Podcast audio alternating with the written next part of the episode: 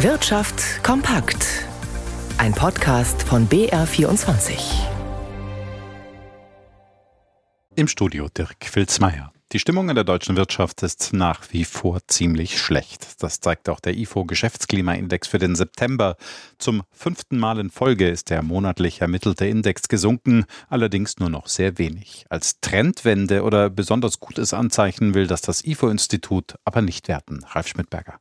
Es gibt nur wenige Lichtblicke in der jüngsten Konjunkturumfrage des IFO-Instituts. Die Tourismusfirmen melden gute Umsätze, die Deutschen lassen sich ihre Reiselust nicht nehmen und sind dafür auch bereit, tiefer in die Tasche zu greifen.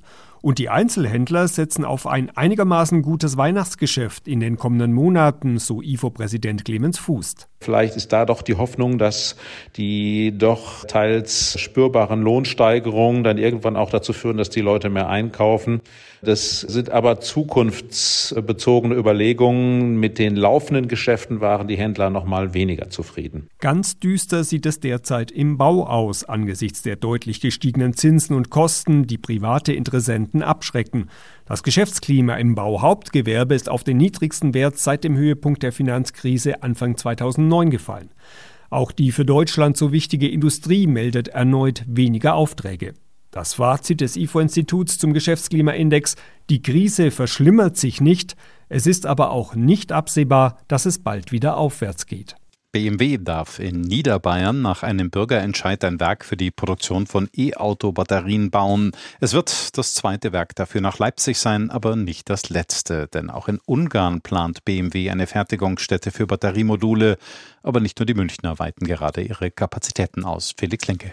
BMW liegt mit einer eigenen Batteriefertigung in mehreren Werken im Trend. Auch VW und Mercedes sind im Rennen um den besten Auto-Akku made in Germany. Hinzu kommen Werke in Deutschland vom chinesischen Weltmarktführer CATL sowie von S-Volt, einer Tochter des chinesischen Autobauers Great Wall Motors. Er beliefert damit den Hersteller Stellantis. An bisher 17 Standorten in ganz Deutschland werden schon Akkus für E-Autos gefertigt, sowohl im Auftrag von hiesigen Herstellern als als auch für den Export. Premium-Hersteller wie BMW setzen dabei auf hauseigene exklusive Technik, Volumenhersteller wie Opel lassen sich auch von anderen beliefern.